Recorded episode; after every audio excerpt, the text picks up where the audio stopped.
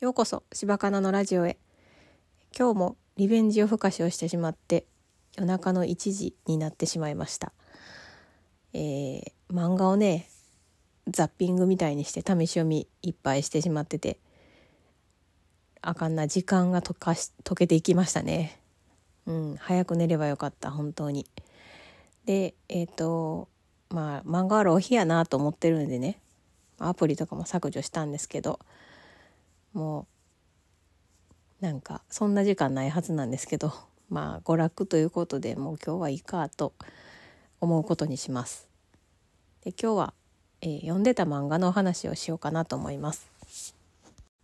一番最初に買った漫画はちびまる子ちゃんでしたね。まるちゃん小学3年生で私も小学3年生だったんでなんか親近感みたいなのが湧いてちょうど同じような感じの笑いがわかると思って買ってましたね。で妹が「リボン」っていう雑誌を買ってて私は「仲良し」を買ってましたね。うん、でその後読んだのが多分動物のお医者さんを読んでましたね。えー、すごい懐かしいなと思ってチョビねシベリアンハスキーのあとハムテルね菱沼さんとかいたなって思いましたね。北海道の大学のお話ですごい面白かったですね。あとねえっ、ー、と「赤ちゃんと僕」っていうのも好きでした。あれはすごいハマってめっちゃ買って読んでましたね赤ちゃんと僕は。なんかその漫画に出てくる男の子が好きになったりとかしてましたね。あの藤井君やったかな？がすごい兄弟多いんですけどその藤井君が好きやったなって思い出しました。あとはねあのクランプも好きでした。クランプってあのさあの作画集団というか漫画のタイトルの名前じゃないんですけど「東京バビロン」とか読んでましたね。なんかすっごい綺麗なんですよね映画。分厚いし本。私は持ってないんですけど友達に借りて読んでましたね、うん、中学になるとえっ、ー、となんかちょっと気持ち悪い「ドラゴンヘッド」とかあとは「あのアキラ」とか読みましたね。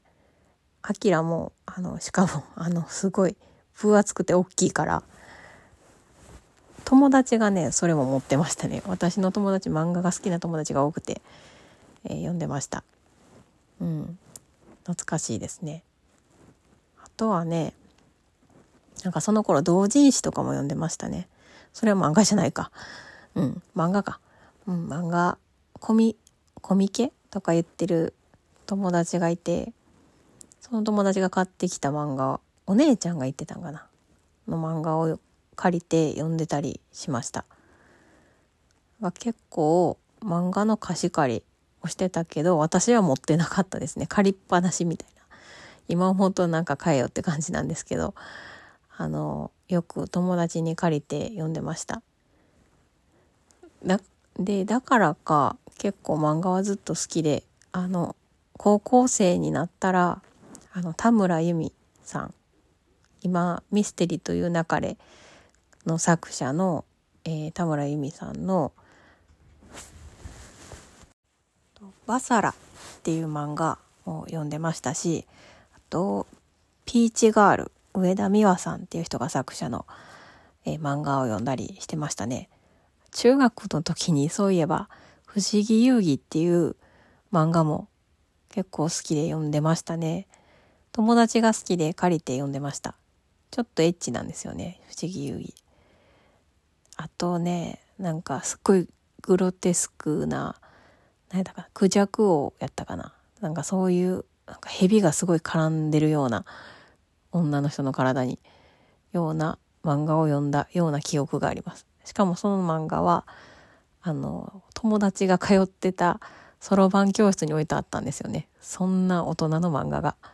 そろばん教室に置いてあってまさかねそんなとこで情報があのあるなんて多分親は思ってないでしょうね。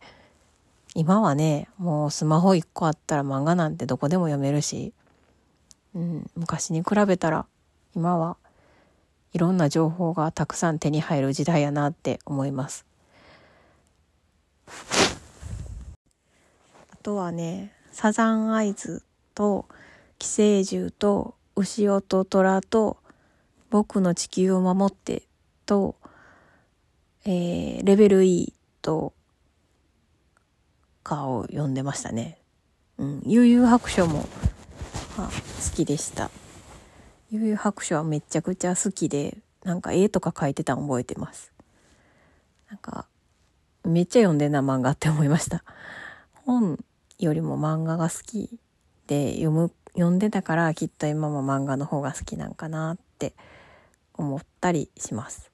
だから子供がね、漫画読んでるのあんま怒れないんですよね、私。わかるから、すごく。あの、今とか、すごい、アプリで見れるから、時間が経ったら見れるアプリあるんですかね。なんかそんなん見て、その何個もあるみたいで。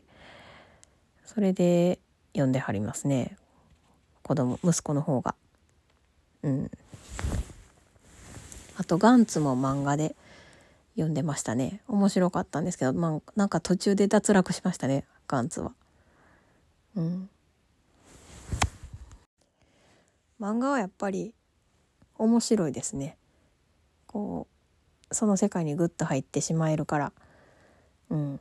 でもその時間が、なんかこの、今自分がちょっと勉強しようとか思ってるのに対して、結構娯楽が過ぎるなって思いました。えー、まあでもそんなんも日もあっていいかなって思います。えー、それではお聴きくださいましてありがとうございました。また次回。